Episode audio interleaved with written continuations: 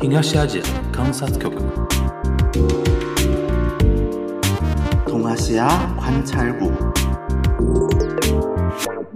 東亞觀察局。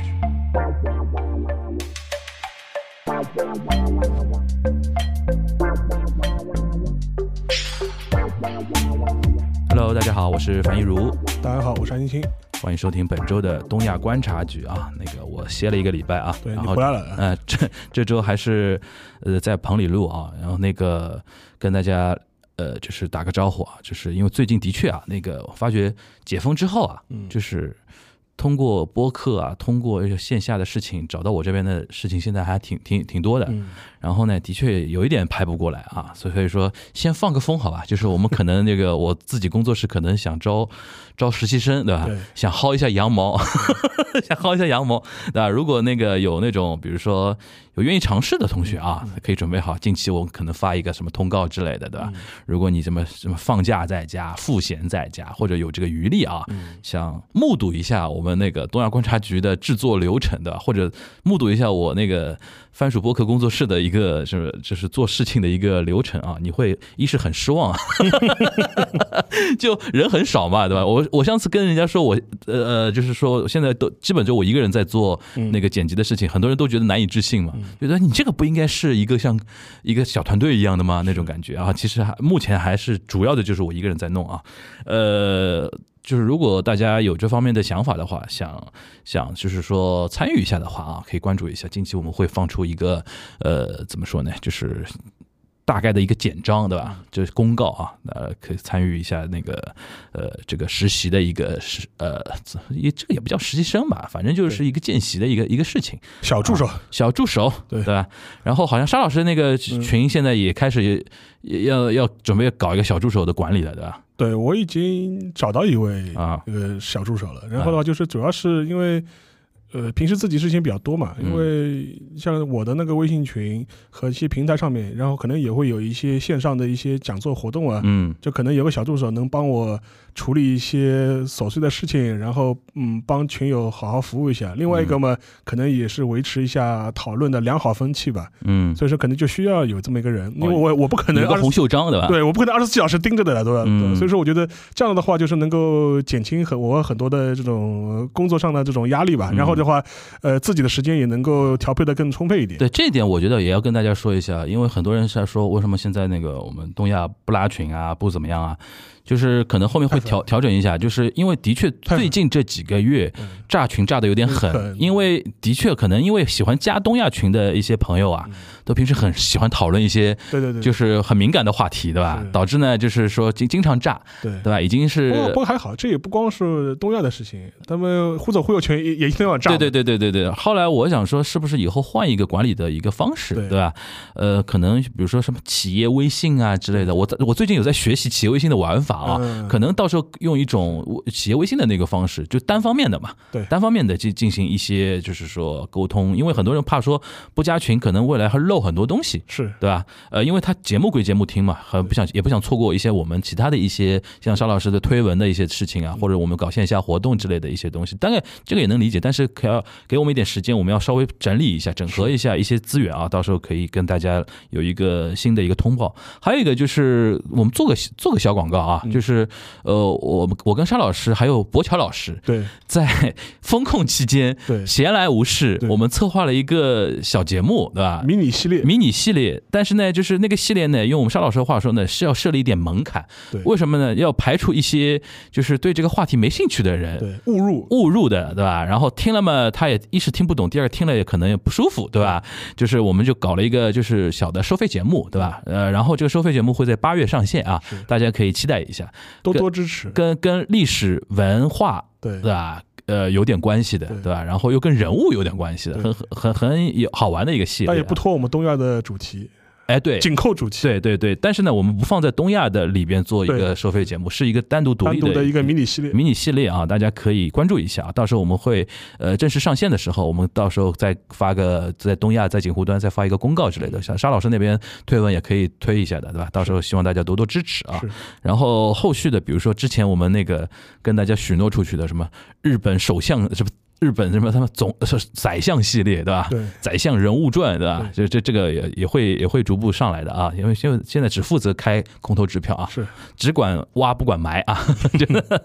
好，那个那回到我们的那个今天的话题啊，今天的话题其实是起因于沙老师前两天的一篇推文。嗯，前两天呢，他沙老师写了一篇文章，是关于一个日本的一个死刑犯的一个话题。是，然后呢，就具体的，待会儿沙老师可以展开讲啊。但是我对里边有一个角度特别有意思，就觉得说，可能中国的听众可能会比较陌生这一块啊，也比较会觉得说疑惑，为什么日本是这样的，嗯。对吧？或者说韩国在在韩国，因为今天还会有一趴是我跟全小新的一个连线啊，大家可大家可以期待一下，听听韩国那边的情况。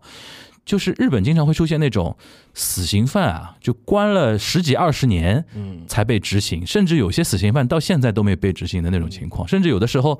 还没被执行呢，他就是死在牢里了，都有这种情况。老死在牢里对，就是旷日持久的那种关啊，嗯就是这种这这个话题其实牵涉的面还挺挺多的，有一些因为像日本的话，他那个废死的一个讨论一直在就是近。大概几十年、二三十年，一直有在进行中嘛，是吧？当然，呃，日本目前现行的法律还是有死刑的啊，还是有死刑的。然后呢，我们就想讨论说一说，就是日本为什么会有这种历史上的那种严格啊，或者它现在现状是怎么样的？还有一些我们可以举一些呃具体的一个案例啊，嗯，来跟大家说一说日本具体的现在这种情况是就是关于死刑执行的一个话题啊，到底是怎么样的？那么先让那个沙老师来聊一下你那天那个推文，你为什么会想到写那篇推文？呃，这个其实呃话题我嗯前两年就是稍微关注过，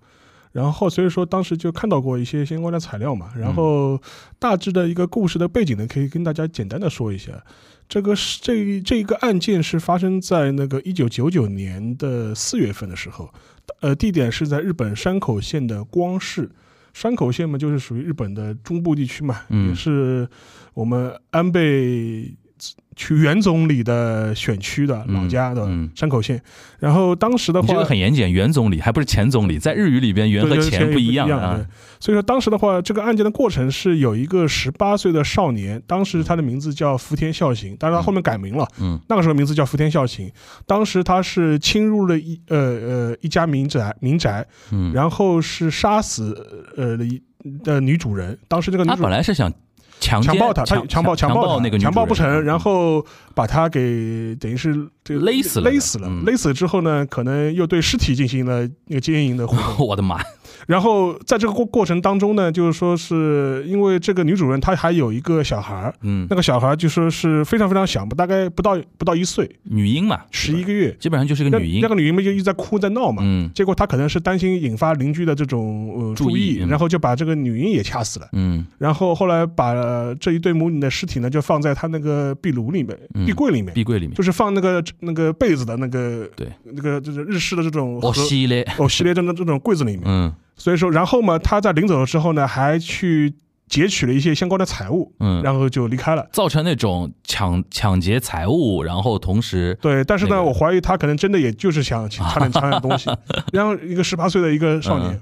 然后后来的话，案发之后，实际上这个案情其实并不复杂，不复杂，他很快就被抓住抓落网了。对但是由于他的年龄非常特殊，因为日本当时的成年年龄是二十岁，二十岁，对，所以他十八岁的话，等于是还没有成年。在中国的话是成年了，对，对。然后然后的话要是要负，因为呃中国十六岁以上好像就要负刑事责任了。对对对。然后呃，他等于是没有成年，所以说他这就是所谓的少年犯。对，而且在日媒的那种报道中，永远是说少年少年少年。对，他不以少年来指代，对他，你现在去看日本的那个日语的那个 Wikipedia，嗯他都没有他的名字的，嗯都是有个代称，就是说是对在指他的。对，但然后当时的话，就是说整个过程的话，就是由于他是一个少年犯，嗯为整个审判呢就披上了很多异样的色彩。嗯，呃，这个死者就是丈夫啊，叫本村本村本村阳。然后当时的话，当时他在庭审过程当中呢，就说这个少年都一直试图以自己呃不懂人事的方式来蒙混过关。嗯就比如说，当时就讲到他为什么就是要对尸体进行这种奸淫的活动，他的意思是说，呃，我把我的精液注入尸体，这就让他复活，就类似有这种。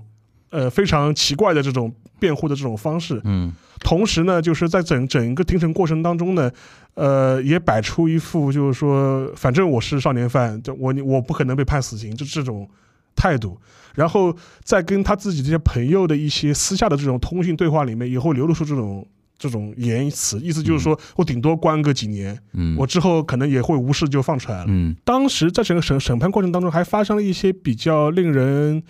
呃唏嘘啊或者争议的一些嗯插曲，就比如说当时的审判过程，因为死者的丈夫本村阳其实跟妻跟妻子的呃感情非常好，而且年龄也都差不多，嗯然后刚刚养了一个不到一岁的小孩，居然嗯遭遇这种横祸嘛，他这种嗯心理打击你是可以想象的。可以想象，的，嗯，当时在整个过程中呢，非常悲愤。他是在庭审过程中，他是捧着自己一直捧着那个照片亡妻的照片嗯但是在初审的时候，当时这个行为是遭到了当庭法官的阻止，嗯，就认为他说你会给施加压力了，你会给相关的庭审人员以及那个被告施加施加压力施加不必要的心理上的负担。嗯然后这个事情的话就被那个放大了嘛，就很多的争议嘛。你说你说就说反倒是受害者反而要被挑剔这种事情，然后反而倒是一个凶手，这个加害者却可以摆出一副很嚣张的一副态度。嗯然后这事情就引发了很多争议。嗯后来的话，整个案件的话是在零二年的初的时候是初审，嗯。初审判决。嗯。初审判决的话，就是说是就是就跟我们前面预测的讲的是一样的，等因为他是少年犯，所以说所以说并没有被判死刑，嗯。就只是判处了一个有期徒刑这样一个对。状态。当时的话，那个本村阳就难以接受这个事情，嗯，他觉得他说他说造成了这样大的损害，而且这个罪犯本身他又明显的没有什么深刻的悔意，或者然后他这样你就这样子判几年徒刑就结束了吗？嗯。所以说他就表示不接受。嗯。然后的话，就还是说服了自己的检察官嗯，一起就继续上诉，这个很不容易的，继续上诉，这个很不容易的，继续上诉。嗯，这个事情的话，其实当时是违反了很多的惯例，对的，呃，而且当时的检察检察部门，说实话，其实是不主张这样的方式的。对的，这个你可以理解嘛，就检察厅肯定是照按部就班来嘛，就是说是你这样子的话，什么意思？你是你是呃呃故意不给那个法院法庭面子吗？还是说还是怎么样？所以说而且依循惯例的话，对检察院一般会提醒他说，依循惯例，你这个案子很难再翻过来了，对对吧？对就是何必再去这样浪费浪浪费这个浪费大家的时间精力，对，对吧？然后你自己也早点从那个里边早点走出来出来走。出来。大家可以想象，从检察官的角度肯定会这样跟他讲的。后来等于是他的等于是诚意吧，或者是嗯他的这种执念，等于是感动了检察感动了就是当事的检察官，当事检察官，当事这个很重要。让当事的检察官就等于是支持他继续上诉就是 Hero 嘛就是 Hero hero hero，，Hero，哎然后就是有点违抗自己上司的这种意志的这种方式，然后继续上诉。嗯就是整个上诉过程是到了二零零六年的四月份的时候，这个事情一直上诉到了最高裁，嗯。等于是当中还有一次复还有一次二审的时候，当时也是维持原，判的。嗯。结果到零六年的时候是，呃，最高裁做了一个判决，等于是呃认为这个里面程序是有问题的，然后就是因为到零六年最高裁的时候，他的打官司的重点就程序，就不是在这个案案件的本本身了了，它是查而是程序一审、二审中间是不是有一些瑕疵，程序上的瑕疵了？对啊，然后等于是零六年的最高裁的那个判罚，等于是认认定当中审判过程有瑕疵，嗯，然后撤销了等于是下级法院的判决结果，对，然后发回发回重审，发回广岛县高等法院重审。嗯然后整个过程的话是到了二零零八年的四月份，嗯然后广岛广岛地方的呃高等法院，嗯。然后是改判死刑，嗯。改判死刑，嗯，改判死刑以后就换成了。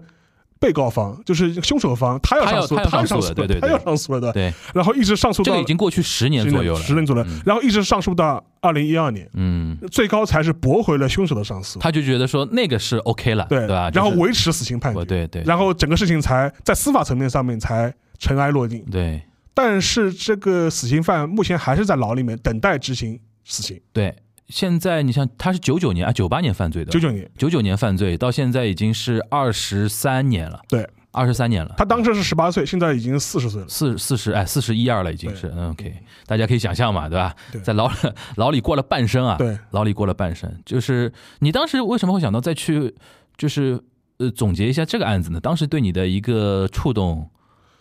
呃，因为当时的话，国内当时就我我有一个新闻，就是之前有一个藏族的一个女网红拉姆，嗯。她被她的前夫，哦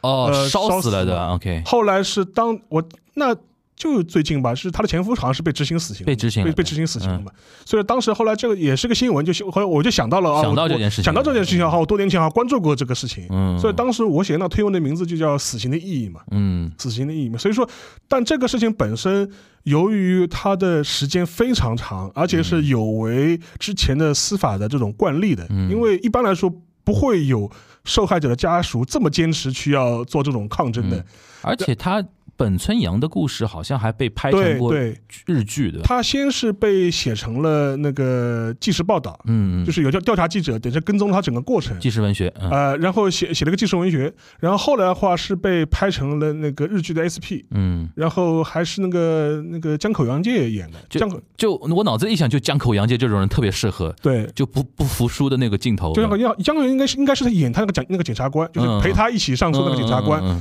然后他那个书的名字就叫《与绝望抗争：嗯，嗯追寻正义的三千三百个日夜》。哇，真的三千三百个日夜，呃，这所以这种书一写出来，你觉得就说是，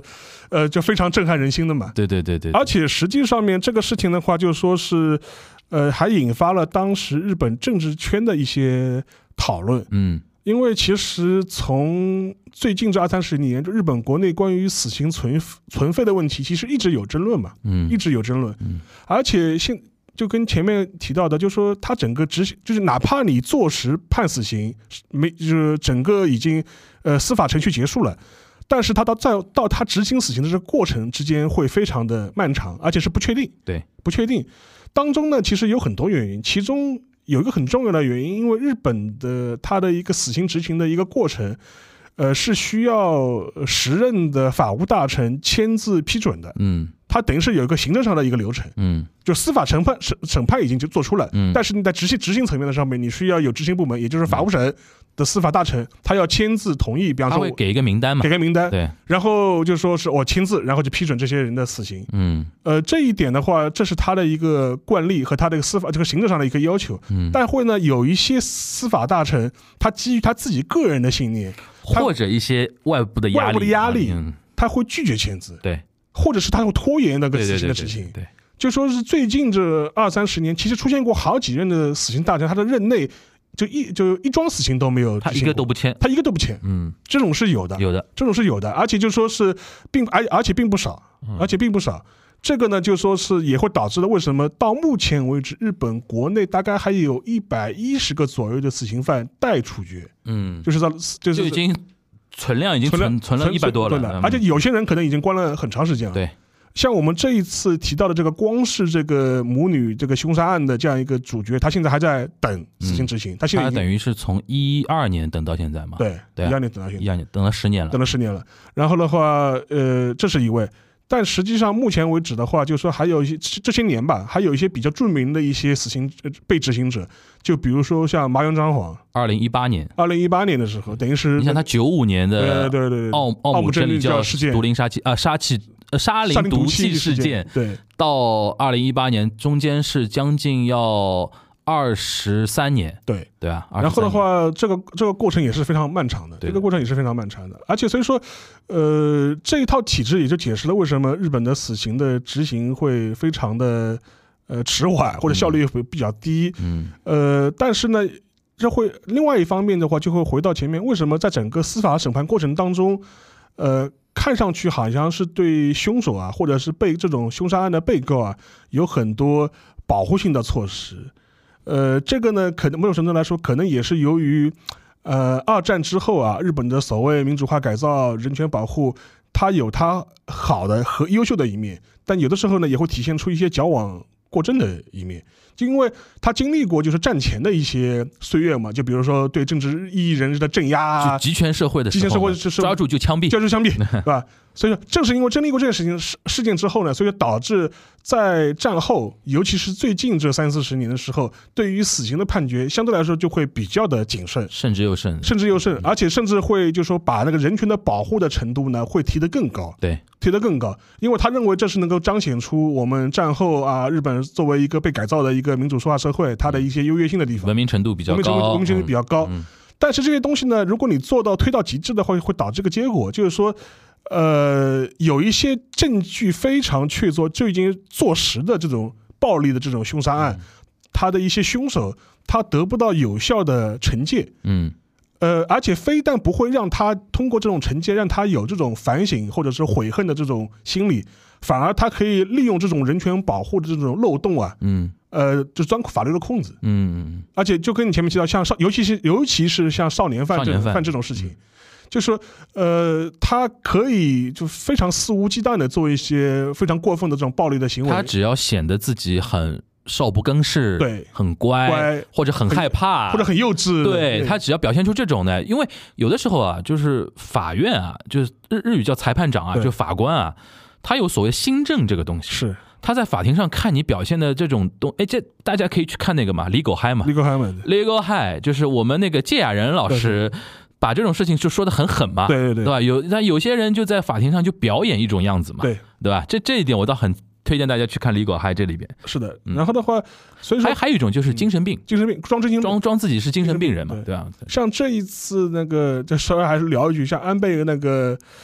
凶凶手山上彻野山上彻野，他现在也要被做精神病的鉴鉴定，嗯，而且这个鉴定时间非常长，长达半年，对，要花半年时间长期观察，长期观察他是不是精神病的。所以说这个事情的话，就是说是呃，就类似像死刑执行。我插一句，石老师，你觉得山上彻野这个案子要拖拖多少年？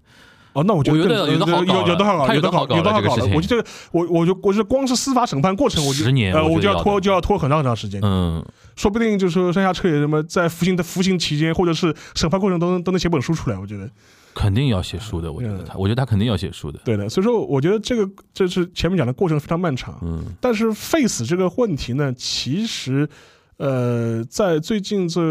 二二十年吧，其实日本国内吵的也蛮激烈的。嗯当时这个事情就是说，这个行凶者这个少年犯，嗯他在审判过程当中，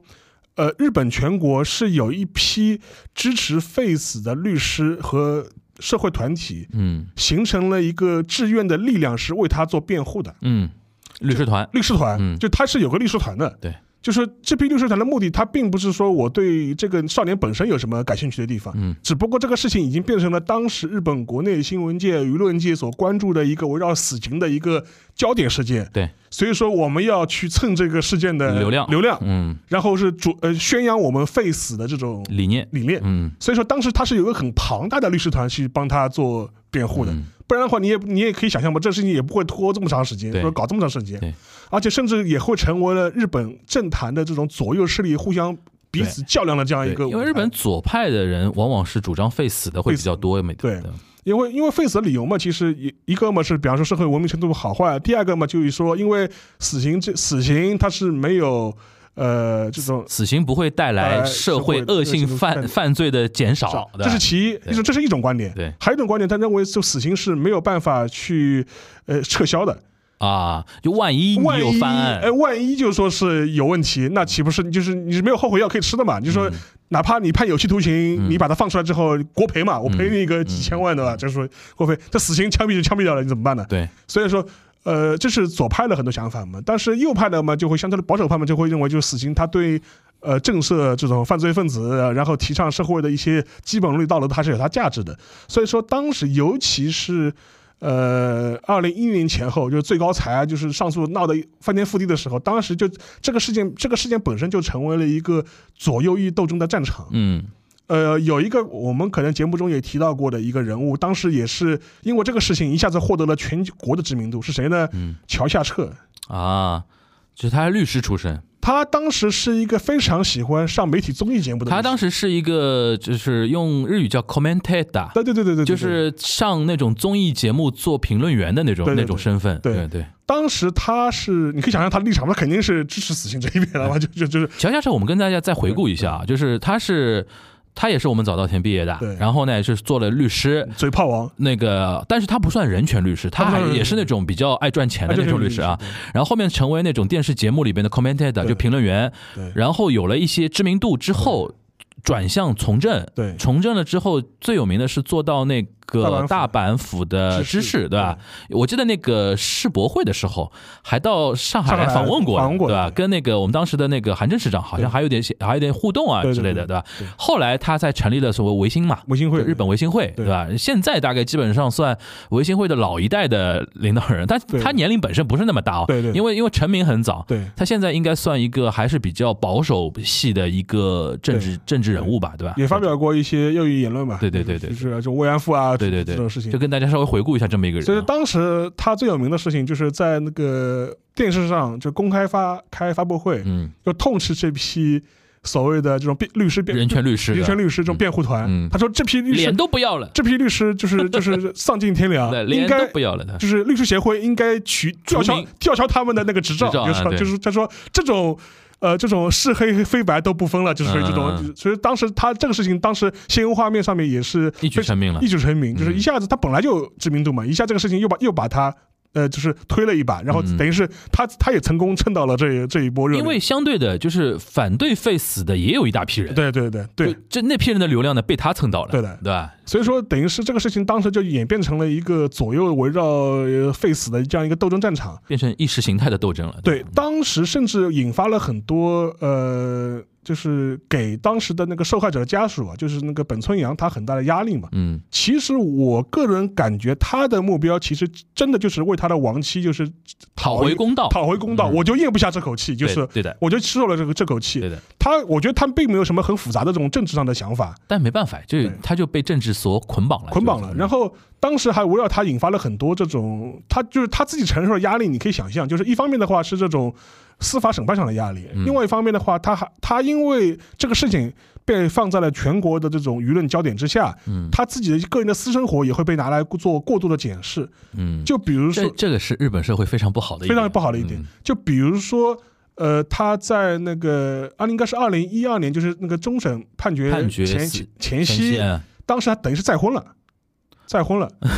当时跟一个女性，在当时的可能就是认识了，可能是有一段时间女性，就是等于是再婚了。这个事情的话，又被拿出来，就说是吵一顿啊，就说你这个人并不是为了我女王妻，你就是为了要。博版面就是要就是要博自己的知名度的，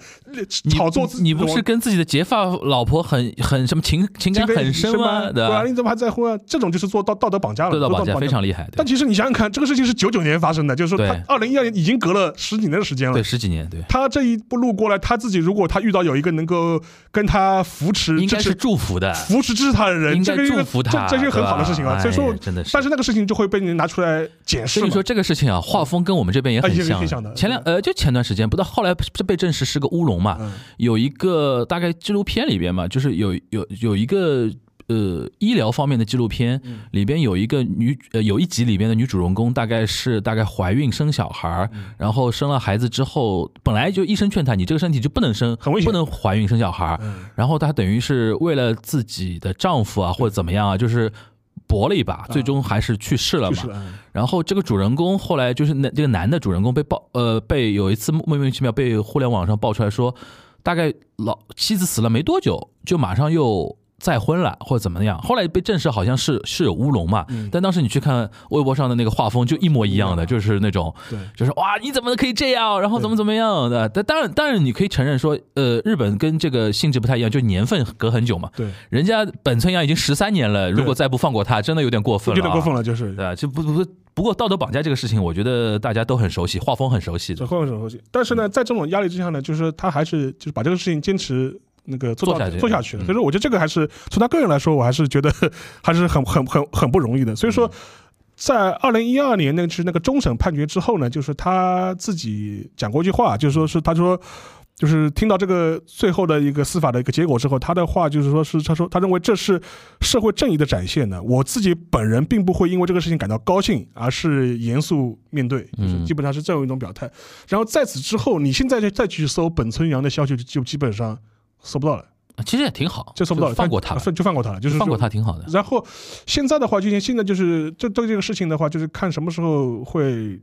执执行了，就是哦，就是那个福田孝行，福田孝行他什么时候会执行呢？对，所以说我觉得这个是呃代表他的一个态度吧。嗯，现在嘛就是看这位什么时候会被执行吧。然后最近其实除了呃，我上次讲的那个拉姆的那个事情，他的那个前夫就是说是被执行死刑之外，嗯最近日本也有一个执行死刑的，嗯，很有名，很有名，是零八年的秋叶原无差别杀人事件。就是我真的我真的是擦肩而过的一个事对，情。侬你这时候应该在日本，在东京，我我就在东京，而且那天我我差点去秋叶原。我不是，就我在秋叶原边上上野啊五月多？五月多我就吓死了，你知道吗？这就隔没几站嘛，是对吧？然后那个就而且手机看到消息是说那个秋他，而且日本他先是开车撞人，日本标题很吓人的，就是他是开车撞到人群里边，然后跳下来，然后跳下来一路砍。砍对。啊，而且而且就砍了好多好多人啊，就是这个非常吓人。然后我是看到那个那个，就是日本人给标题也很吓很吓人，秋叶原路上杀人魔，路上无差 别杀人魔，哦，是很吓人的这这个标题。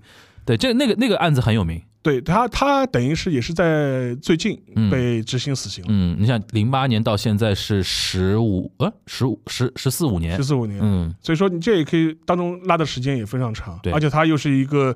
背负这么多 命他案的这个，他杀了很很多人人啊他是的这事情非常恶劣。所以说这个事情的话，其实你也可以看到是也是拖了很长时间。而且那个时候他那个案子啊，当时有一句呃日语很有名，嗯，就是警方在审讯他的时候，他说的一句话，就是警方问他你为什么你的动机是什么，嗯，他就说打雷德莫一个了，对，这反社会。谁，谁都可以。就，是这反社无差别反正无差别，他反无差别就体现在这这句话上面，打雷德莫一个了，对，所以说像这一个的话，当中隔的时间也不短。对，然后另外一个的话，就类似于像这一次我们的话头哦，就是由头了，就是那个嗯。光是那个事件的话，嗯。是就最近一次被执行死刑的少年犯的，还要追溯到二零一七年。嗯。二零一七年，这是上一个被执行死刑的少年犯。嗯。然后当时的话是，当时这个少年犯其实他已经四十四岁了，嗯。然后叫那个关光彦，嗯。就是关是关羽的关，嗯。然后光光明的光，然后彦，然后当时他犯罪的犯罪的时候是十九岁，是在千叶县，嗯。在千叶县他是杀了一家四口。嗯我觉得我们这期节目啊，大家可以配合那个李淼啊，啊，对对对对对。就是解读日本那个恶性犯罪的那位那淼叔的节目，大家可以配合一起听听啊。然后的话，但但他是他是零一年司法程序走完，嗯，被最高裁就确认为死刑的，然后等了十六年，等了十六年。嗯然后最后整个过程的话，当时他也提出来过做什么精神鉴定啊这种方面，结结果是一概被驳回。嗯。然后是在二零一七年的时候是被执行了死刑，这是上一个被二零执行死一七年嘛，那就是那个安倍晋三时期的法务大臣了。，对，然后他是等于是呃最近一个被执行死刑的少年犯，嗯。所以说他也等了十七年的时间，嗯，从定验啊，就是司法定验到司法定验到所以说，像光是这个这个凶手，估计时间也不会短。嗯。啊啊啊！另外说，值得说一句的话，就是二零一七年这个时间段的时候，当时的司法大臣是一个女性，嗯。啊，我值得值得一说，叫上川洋子。嗯呃，为什么要说说这个说这位司法大臣呢？他是最近将近三十年任内执行死刑数最多的最多的一位司法司法大臣。所以说我觉得还是还是女性女女性豁得出去的，嗯，反倒是一帮就是老男政客的，就是在这种情况下，怕被骂，对怕被骂。顾忌非常多。对对对，然后上川洋上川洋子就是说他呃他在任内啊是执行了十五次死刑，嗯，就是他核准十五批，十五批啊，对，这这这核准了十五十五批死刑，嗯然后是创下了一九零八年以来的最高纪录。嗯，OK，然后当时上川就是说，这位女性吧，当时女性大臣当时她有个评价，她说这些罪犯呢都是极其残忍，对于受害者和遗属来说都是无比遗憾的案件，是经过法院充分审理后才确定判处死刑的。在慎重讨论的基础上，我下达了执行的命令。嗯就是他基本上是他自己的一个、嗯呃一个说法。嗯，我觉得这里边跟大家补充一下日本的那种气氛啊，嗯对于那个法务大臣就是说签署的那个气氛，就日本永远会有一种新闻，尤其像 NHK、像 Asahi、像 TBS 这些可能中中呃偏中间甚至偏偏左一点左一点的媒体，他们经常会有一种新闻叫呃，比如说今天签了一批执行死死刑之后，他今天会做。特辑 special，对，就是就回顾一下这些人被执行的人的一些新闻，然后呢，会把专门把法务大臣这个事情拎出来，拎出来会有记者专门问他的，就是为什么您今天会批准这个死刑？对对吧？然后还会列那种 ranking，就是说，就是说史上批准死刑最多的大臣是怎么怎么样？对，因为这其实是一种无形的压力，压力嘛，对吧？有一些人会觉得说，你就是一个就是喜欢杀人、让别人、让别人、让别人死刑的一个人，因为他会营造出一种气氛，就似乎是，呃。似乎是法务大臣导致了导致这些死亡，死亡就是就会有这种过程嘛。这一点呢，我觉得也可以说一下，就是像那个八十年代末到九十年代初这段时间，就是日本政坛不是比较混乱嘛，当时自民党也被下台啊，就乱乱乱成一锅粥。然后在那个时时间段，曾经出现过。连续三任或者四任法务大臣都拒绝那个核准死刑的现象，对的，对的。然后直到那个当时的那个自民党跟社会党的联合政权，就是村山富士那届的时候，当时他的司法大臣，就是我也提提过很多次了，就是后藤田正晴。当时他已经是在自己的政治生涯的末年了，但是他是出任了司法大司法大臣。嗯。当时他就讲过一句话。嗯。当时他任内是开始恢复执行死刑了。嗯。因为。这老家伙嘛，你可以理解嘛，他是警察厅出身的这种警察官僚嘛，那冷酷无情，那动起手来，那肯定是肯定是。不不就不会不就是 no more no mercy 嘛？就说是被他讲起来签几个字有什么的？因为他当年是你想看当年那个那就是那个呃就是那个浅田山庄事件，他是总指挥啊，就是说 就是是这么一个就是老家伙的。我我们还是要照顾新听友，就是邵老师跟大家解释一下那个就是在呃一九七零年的时候，当时有过日本的这种赤军恐怖活动嘛？对对对，当时就是有一批呃赤军的分子，然后就是占领了一就是长野的一个山庄叫浅。田山庄，浅田山庄，当时的话就绑架人质，一个是绑绑架人质，另外的话他们残他们阵营内部互相的这种残杀，内部倾诉残杀。当时后来由于他们是。是有武装的，等于是握有武器，又有爆炸物，当时等于是被列为一个高度戒备的这种恐怖团体。当时警视厅出动了大量的警力，是包围整个山庄。然后总指挥就是总指挥，现场总指挥是 是那个后藤田正晴。当时他当时警察警这个警察厅长官嘛，所以说是这么个好人物。所以说那你可以想象嘛，他肯定是不会，你们这帮软蛋对吧？就说不敢执行死刑。结果九三年的时候，他就是开始恢恢复执行执行死刑。但是他有一段评价，我觉得还是蛮有道理的，就是。呃，当时我看过一个那个呃，是他的一个传记，是那个宝马正康嗯。写他的，宝马正康宝满正康。去采访他，当时他有一段有过一段话，就是关于死刑的看法。他说，呃，就宝满他问他嘛，就你觉得你恢重新恢复死刑，你有什么感想？当时他的回答非常的干脆，嗯，他就说，送他们去死的，并不是作为法务大臣的我，而是这些凶手自己犯下的罪行，非常酷啊，就是就是像他这批。昭和男儿的，他是不会有任何心理负担的。对的，我送你去死，你就是活该，就是你就是罪该。谁让你犯罪？谁让你犯罪？谁让你杀人？不过这个话呢，可能现在中国的听众更能够接受。是。对吧？对中中国的听众还，因为我们还是对于死刑的存废没有像日本那么大的争议，对对吧？中国普遍还是大家是能够接受有死刑这么一个东西的，对对，这还是比较昭和的思维的。就问题发言啊，问题发言。但不，但是说实话，就是他就是后藤田进行这段说法，我个人我是可以理解的，理解理解，我是可以理解的。而且有的时候，有些对于像这种的恶性的这种。呃，暴力案件的受害者来说，其实你确实是要给他们一个心理上的一种慰藉或者是交代的。嗯，呃，像日本执行死刑的时候，其实是有一个制度的，就是说，哎，日本是怎么个死法？呃，电椅吗？没没没没，绞刑，绞刑啊！哇，那么刺激的吗？但是还是绞刑，还是绞刑，还是绞刑，到现在还是绞刑。那个好像是那个他们，因为我我因为我记得他们还讨论过这个话题，嗯，就是说废死那注射啊，就废死那批人也提过一点，就是。是不是还还还需要？是不是还要留保保保留绞刑这个事情？呃，还是绞刑？对啊，就是这个这个，你觉得呢？就我觉得可以稍微改一改。就绞刑这个东西还是有点有点那个什么。但问题呢，就说是像电影这种东西，说实话，呃，不是很靠谱啊。就作为死刑执行来说，不是很靠谱啊。那注射注射好一点，大概呃，注射好一点，注射好一点。就说是像日本的话，就传统执行呃执行死刑的时候。就是受害者，你愿意？受害者的家属、遗属，你愿意的话，你是可以目睹整个行刑过程的。哇塞！你愿意的话，哇塞，这 这个太狠了，这个。但我觉得对很多家属来说是是需要，就看最后一眼的意思。我觉得，我就，我觉得，我觉得是，我觉得对很多家属来说，这是一种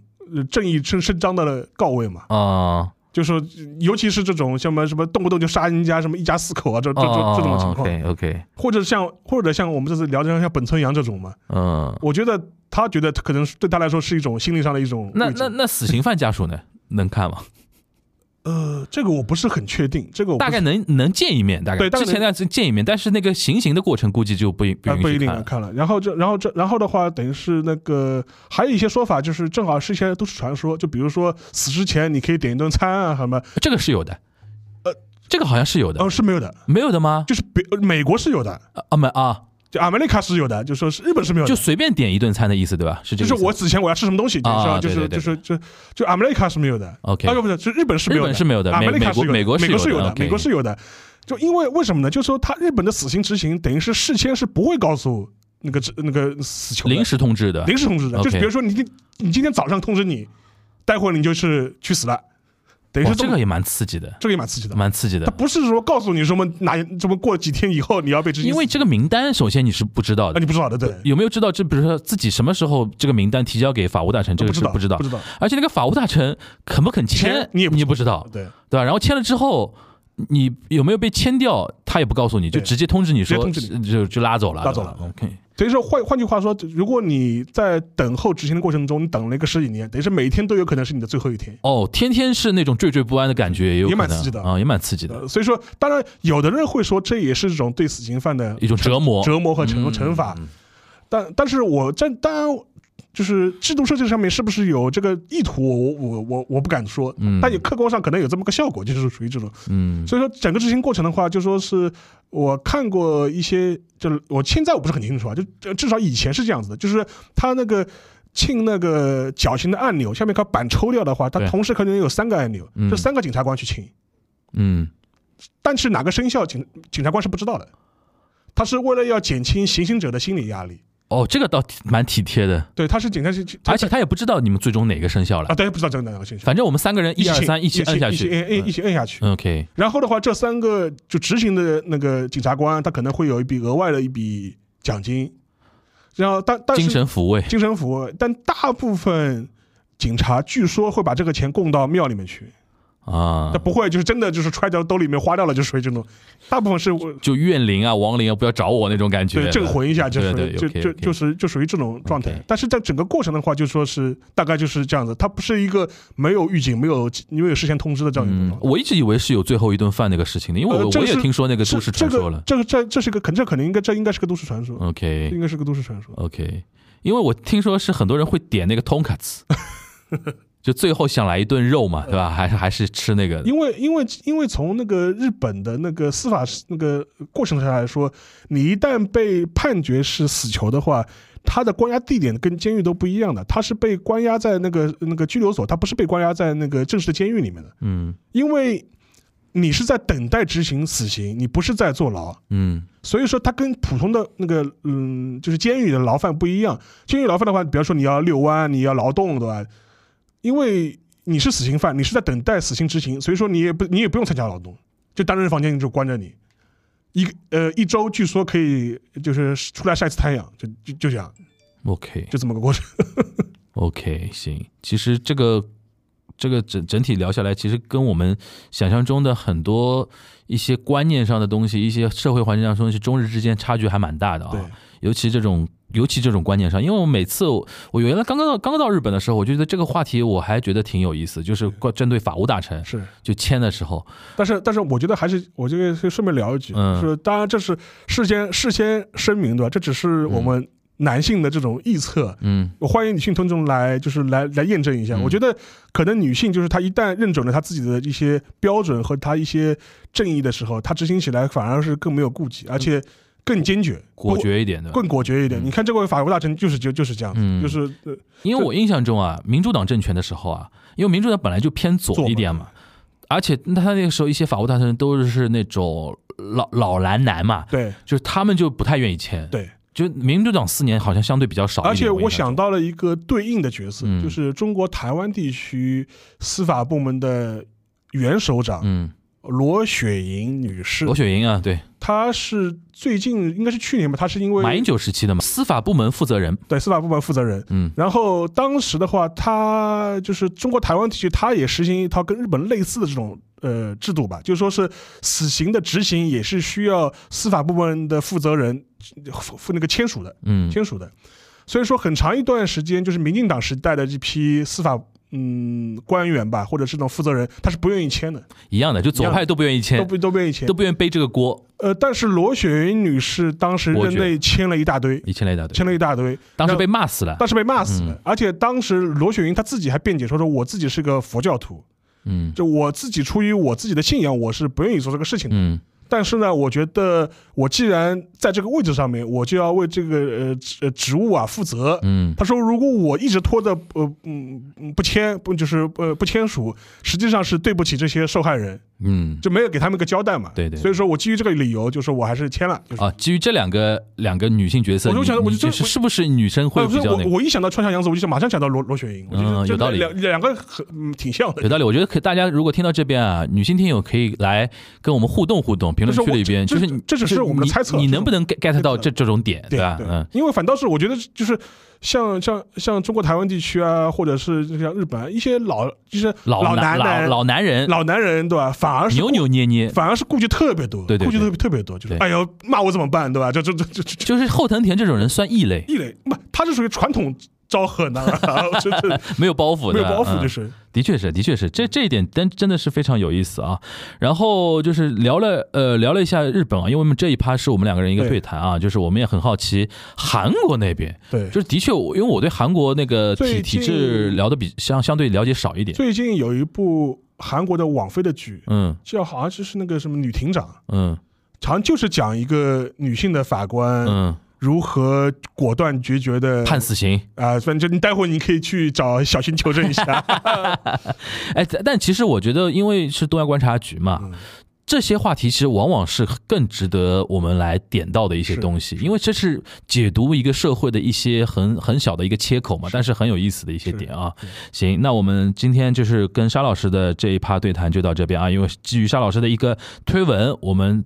扩展开来聊了一聊日本的一些死刑判决跟死刑执行的一些话题啊，其实可以看得出来，呃，日本社会对于死刑的这么一种，就是尤其近几十年来吧，社会的一些思潮的一些变化啊，对于尤其像那个后藤田这些人，估计现在看不懂现在日日本左派的一些聊的一些内容啊，你们在聊什么呢？就那种感觉，对吧？就是反正是，反正。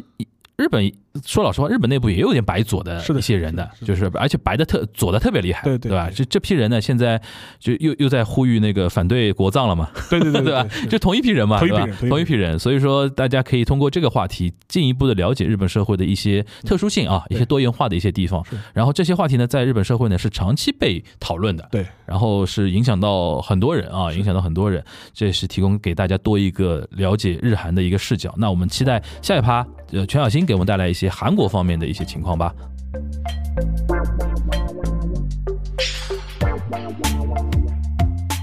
Hello，欢迎大家回来。然后我们这接接下去的这第二趴呢，是呃我跟全小新的一个连线啊。然后因为我们前一半呢是我跟沙老师聊了一下我们这次的一个话题的一个由头啊，就是日本的呃死刑执行和死刑的判决里边的一些话题啊，里边有一些案件可以旷日持久啊，就从呃案件发生到最后定验，到最后执行死刑，可能甚至有的时候要到二三十年这种感觉啊，呃，可能会让很多一些我们的听友感到一些意外啊。然后，然后我们想说这一趴呢，听听韩国的情况啊，因为据说韩国的情况跟日本又不太一样啊。然后我们这一趴那个请那个全小新，全小新那个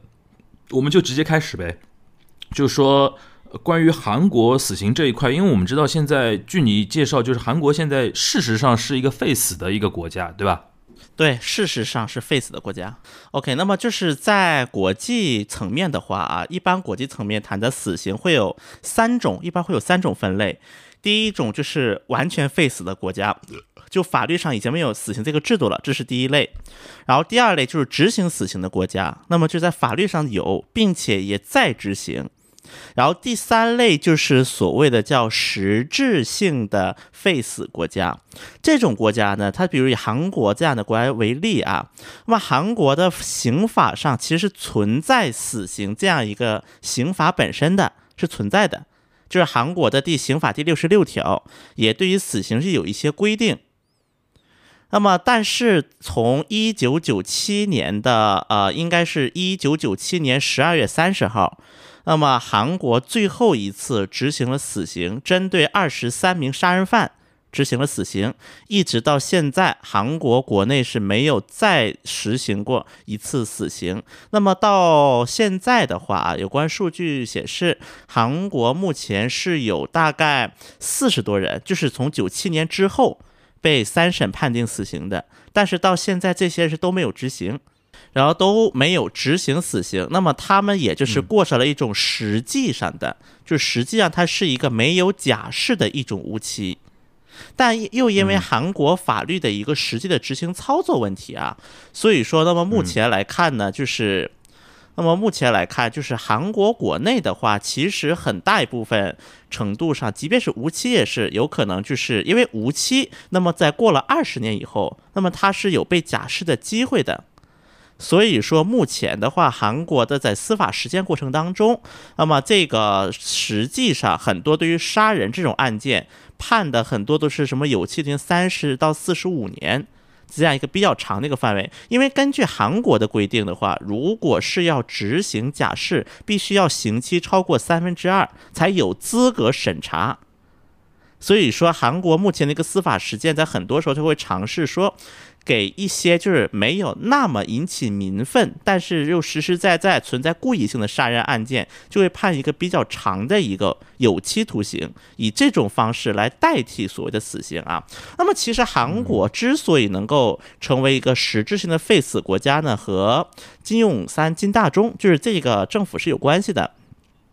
那么大家都知道啊，在就是韩国此前的话，就是在金大中政府之前，因为我们知道九七年是那个金永三时期嘛，还是九七年年底，然后这个时候正好金永三和金大中的权力交接，所以说就有一种传统，就是说每一届总统换届之前会处死一批人，就是该死的都处死一批，然后以这种方式，这个说法有点吓人，该死的，那就是死刑嘛，对对对，判处死刑。被就这其实这个呢，这是一个是判处死刑，另外一个就是赦免一批政治人物。那么这两个就成为了韩国在政权交接当中实际上存在的一种为后任政府减少负担的一种惯例。那么我们也知道，像看武学的朋友们也都知道啊，全全斗焕和卢泰愚，实际上他的赦免。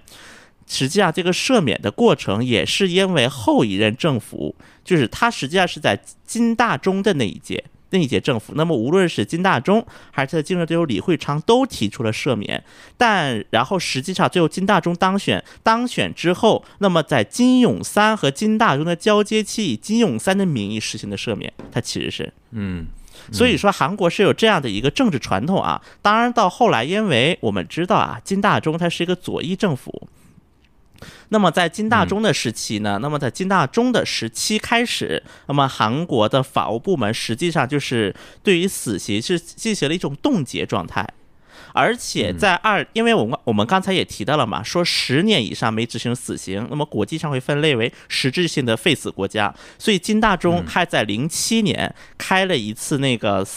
开了一个仪式，说那个什么大韩民国成为了废除死刑的国家。就当做一种呃政绩来说的，对吧？政治宣誓，对的。在金大中当时还当当时金大中还说过，说他本来在他里，因为金大中是零二年的卸任了嘛，所以在零七年的仪式上的时候，金大中当时说，在他卸任的时候，他想针对当时的五十二名已经被终终审判定死刑的人全部减免为无期徒刑，但由于韩国法务部门的反对。所以说，只能给他们维持死刑这个帽子，而没有给他执行死刑。那么，我们也知道，在金大中的后一任是卢武铉，而卢武铉在这些人权议题方面，他本身也是个呃，在人权啊这种议题，尤其是还是个比较激进的左派。所以说，在金大中和卢武铉这两任政府呢，死刑就这么没有执行了，而且在卢武铉的时期，还针对死刑的判处死刑的人是进行了减刑。就直接给他减到了无期徒刑。那么，在这个无期减刑的六个人当中，有一个还是中国人，有一个是中国人。对，就是如果大家看过文在寅的一些有关资料，就应该听说过文在寅当时接过一个案，叫佩斯卡马号杀人案。反正很简单的来说，就一句话概括，就是当时在远洋渔船，因为他本来距陆地很远嘛，然后呢，在船上有很多中国的朝鲜族船员，因为受到韩国船员的一些类似于虐待，就或者歧视，然后奋起之下，然后就相当于是把韩国的船员给杀掉了。有这么一个案件叫佩斯卡马号事件。那么当时一审的时候呢，是被判处所有船员是全部死刑的，当时判处。但是到了二审的时候，当时文在寅因为那时候是作为釜山最知名的人权律师介入此事了，所以说后来最后判刑就是当时被认为主谋的全在谦判处死刑，而其他船员被判处了无期徒刑。那么到卢武铉政府卸任的时候，又对全在谦减刑到无期徒刑了。一直到现在为止呢，就是韩国在没有出现过为死刑判决者减刑的情况。因为刚才我们前面提到了一个，虽然说死刑在韩国的司法操作上，它其实相当于是无期，但它是没有假释的无期。它现在没有假释的无期，也就是说，它是至少要在监狱里待满二十年、二十五年甚至更久的。而如果是无期，那么在第二十年开始是有资格参加假释审查的。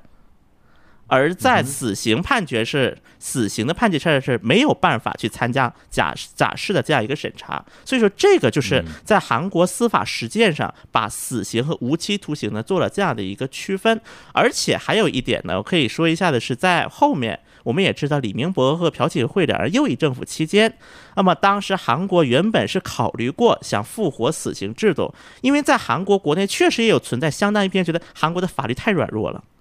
太仁慈了，所以天天才杀人，天天才出这个是那个事情。韩国国内有相当大这样一个舆论，一这个一会儿我们可以详细介绍啊。因为这样的舆论当尝试过，但是在这个过程当中，欧盟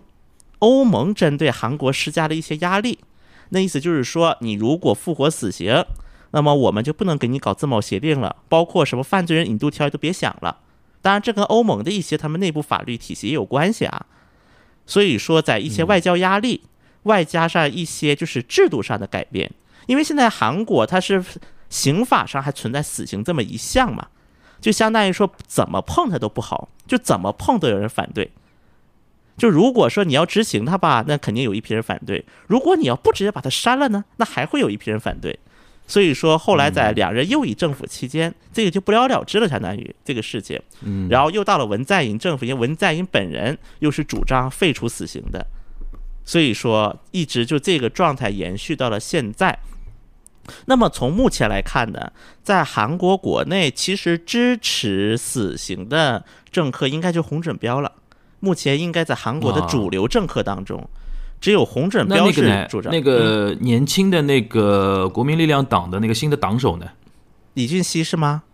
嗯，李俊熙对于这个问题。因为这个问题，一般情况，因为我们要知道，韩国的司法部门在长期以来和总统的一个直系是有一个直立的一种类似于联盟关系。如果这个看过韩国的那个韩剧《王者》，他有讲就是那个检察院的故事，大家就能够看到这一点啊。就是说，当时很多检察院的人为了孝敬当时的政权，所以挖了很多黑料，就等等等等，这是一个例子。包括在《秘密森林》也能够看这一点。所以说，其实总这个死刑能否执行，这个是总统的意志来决定的。那么我们现在也知道，尹这李俊熙他明显当不了一个总统，他目前的状态，无论是年龄上还是资历上。所以说，这个一般讨论最多的出现是在总统的竞选讨论上。那么在这一次的这个选举当中呢，尹锡悦他没有公开表示过要复活死刑，但他也没有没表示要废除死刑，就是一种尹锡的态度反而很暧昧，就说这个制度维持挺好的，这是尹锡悦的原话。那么到底这个制度指的是什么呢？是指的该不该死刑呢？还是还是这个制还是现在这个状态就是有这个制度，但不执行是个好事呢？那么目前也没有一些司法实践可以供参考。所以说，当时很多韩国的左翼人士啊，甚至包括一些极右人士，这个事情都是批判过尹锡悦的，就觉得尹锡悦这个都要玩玩模糊，就不知道他想什么，所以是有个这样的一个争议的。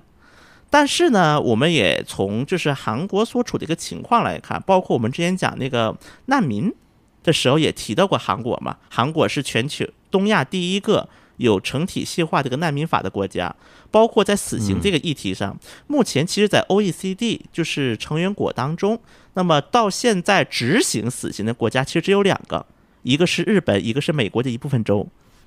那么除此之外是基本也就已经是废除或者是实质上废除了，所以我觉得从这个国际压力以及国际压力这个角度来看呢，那么在韩国在未来的很长一段时间，其实他要真去执行死刑呢，第一个也非常难，但是他也只能通过比如说刚才提到的，针对一些有民愤的案件，那么就宣判死刑或者无期；如果是针对一些没有民愤的案件，那么就判四十五年、四十年、五十年这种方式。来就是缓解一些韩国国内的一些压力，或者说一些民意的愤怒。我觉得这应该是韩国司法的一个非常实质的一种操作方式。嗯，呃，我想问一下小新，那个韩国民间对于那种废死或者韩国现在这种状态，呃，应该也是有争议的吧？比如说，因为你像国民力量党这种右翼的，它应该也代表一部分可能偏呃保守、偏年长的一些韩国人的一些想法吧。呃，我觉得首先是这样的啊，其实，在韩国民众的眼里，就是关于死刑制度，就不只是死刑制度啊，包括对于那个少年法，就是这一些议题的一个，就是少年法是是什么？你跟我们简单介绍一下吧。啊，对，就是我觉得韩国目前法律界最大的就是民众，尤其在判刑，就是量刑这一块最大的两个争议，一个是死刑制度，一个是少年法。那么少年法就是所谓的。就是十四岁年年未满十四岁是不受任何形式的刑，就是不受刑事处罚。十四到十九岁是去那个少年院，那么这个去了少年院就少管所，换成我们就是少管所是不算前科记录的，而年小于十二岁的是不受任何形式的处罚，就无论是刑事处罚还是少管哪里都不去。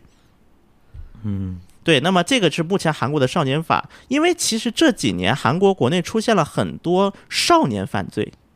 就年不满十四岁的孩子，比如说之前包括很多未成年人犯罪，那么在韩国这两年就出现过，比如说两个女生把一个小男孩给杀了，两个小女生，嗯。再比如说，包括就是那个，至于说什么，比如说那个偷钥匙开车然后撞人，这种就不计其数了。就这样的案件不断的增多，而很多韩国民众也发现，对于这些少年犯没有办法打他们，因为最多最多最多就是送他两年少管所没了，没了。，OK，所以说这种不满积累，就导致说韩国的，包括这个死刑制度，还有一个就是刚才说死刑制度。其实死刑制度在金泳三时期啊，之所以在金泳三时期实行完了，就是废除的原因，就是因为在韩国的就是那个军政府时期，这个死刑制度确实在一定程度上是被利用了，相当于。嗯有一些被利用的情况。所以说呢，就是嗯，所以说，而且我们也知道，金泳三也好，金大中也好，他都是相当于是军政府时期的抗击的一个英雄。他之所以能够就是获得一个正当性，所以说在刚刚就是包括韩国是有个统计的，其实，在韩国这死所有被死刑，就是从韩国政府就是韩国三八线以来政府树立到现在，百分之四十的人是因为政治原因被那个的。被判处死刑的。韩国是有这样统计数据，所以说刚开始呢，确实是认为该废除死刑的比例比较高。但是呢，我们也知道，首先呢，军政府那一代也过了过去了，就是现在很多的，就是这构成社会主流的人是已经是没有经历过当时了。我觉得这是第一点。第二点就是呢，韩国国内的一些犯罪也在不断的，还是在不断的存在的。包括每当比如说杀人案呐、放火案呐一系列案子曝光的时候，那么很多韩国人就觉得说，哎，他为什么不把他杀死？我们还拿税给他养着，我们还得在监狱给他养四十年、五十年嘛，还不如一刀把他杀了算了。然后外加上呢，在因为确实在韩国刚刚进入就是那个军政府的转折期以后，有一段时间韩国的刑法确实判的比较，呃，比较相当于比较少、比较短。比如说，就是我们也知道那个熔炉案，就是看过韩国电影《熔炉》这个电影的就知道，对，对，当时性侵那个小女孩，并且把她致死，这个人判了十二年，这个人判了十二年嗯哼，就出来了，而且现在已经出来了。所以说，这类似的案件的一个不断上升，就导致于反向推动了韩国民众对于复活死刑制度的一种支持。那么，像比如说在二一年，就是去年的一个民调啊，就显示说，百分之七十七点三的认韩国民众认为应该韩国刑法应该保留死刑制度，其中又有百分之八十多的韩国民众认为韩国应该立刻执行死刑。只有百分之十八点七认为应该从法律上删掉死刑的制度，因为刚才我也提到了，韩国法律是存在死刑这个制度的，他写是写了，而且包括怎么杀、在哪里杀这些他都有，就怎么处怎么处理他都有的，所以说这就是实际法律和民众的一种感情在产生了一定的冲突的情况下，就出现了目前韩国。这对于死刑这个制度这种矛盾的状态。最后，我想问一下，就是因为你有很多呃，比如说韩国留学的朋友啊，甚至直接是韩国的呃韩国人的朋友嘛，就关于那个韩国，比如说司法死刑这一块，他们平时会就是大家随便聊天会聊到这种事儿吗？我觉得呢，首先，我觉得这个是不只是就死刑啊，就任何的案件或者是一个争议。被大家讨论最多时候，应该就是对于自己的利益或者对于自己阶层的利益会产生一些根本性动摇的时候。就比如说，有如果有小孩被杀了，那么大家会突然想到死刑，因为很多家长会觉得自己的孩子不安全了。包括有，比如说刚才我提到的两个小女孩把一个那个小男孩给杀了，反正都是未成年啊。当时因为是相当于它是一种诱骗案件，是一种诱骗案件。就是属于是把他骗到了自己的家里，就是以借手机为名，因为男孩要给家里打电话，然后当时是在孩子就是那个小区里面的类似于就是那种游乐场啊，也不叫游乐场，就那种小滑梯那种，那叫什么场所呢？反正就是有滑梯啊，就这种的一个小场所。所以说后来很多家长就不敢带孩子，让孩子自己去玩了。就会有这样的一个作用，所以我觉得像这个死刑案件呢，也是同一个逻辑来理解。当每次韩国国内或者韩国社会出现了一些就是重大的刑事案件，那么这个话题呢，可能又会成为它的一个很大的热点，就大家会讨论。而且我相信，对于大多数韩国民众来讲啊，就是他们肯定是期望能把这个人判死刑的，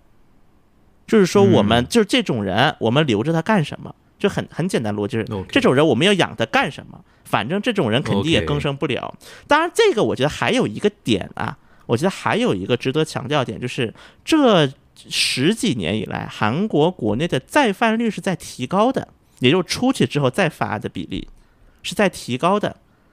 那么我看过一些相关的数据，至少相较于，比如说这十年，相较于前一个十年，至少再犯率是要上升百分之五到十，而且各类犯罪都是这个样子，确实是有这样一个社会趋势。我觉得这样的社会趋势呢，可能反作用也会导致很多韩国的民众去所谓的怀念，怀念就是。这个刑法严格的这样一个年代啊，包括我觉得在这个过程当中，我们刚才也提到少年法这个事情嘛，我觉得少年法这个事情呢，它也是一个就是触点，就是它那推动点。因为我记得有韩国有一个网剧，就是讲的如何就是少年法的那个什么法官如何用一己之力去报复这些小孩们。所以可能大家听这个主题会感觉很不可思议啊，为什么法官去报复小孩儿？但大家看这个剧就知道了，其实就是这些小孩们就在撒谎啊，又怎么样，觉得自己是少年法对我没法怎么样的时候，用一些方法，就是一些爽剧，让这些小孩们最后哭着反省，甚至是抓进监狱。我觉得这样的剧能够在韩国它成为一个热点，其实可能和韩国民众对于法律的执行的一种感受，可能其实我觉得也是密切关联的，嗯。OK，好，呃，我们非常感谢全小新啊，真的花了大概，因为我们还是录制的时间还挺晚的，花了大概二十多分钟时间啊，给我们补充了一下韩国的一个视角。的确，这一期聊下来，又是一个中日韩同一话题不同不同语境的一个呃一个事情啊，就是没想到死刑这么一件事情，中日韩竟然能够差别还挺大啊。希望说这一期的一个分享吧，给大家带来一个参考，让我们对于一些。呃司法的问题、死刑执行的问题有一个更深的、进一步的一个思考啊。然后期待期待大家在呃评论区跟我们有所互动，好吧？那那个感谢全小新，那我们今天连线就到这边啦，感谢大家收听本周的东亚观察局，我们下一周节目再见了，拜拜，拜拜。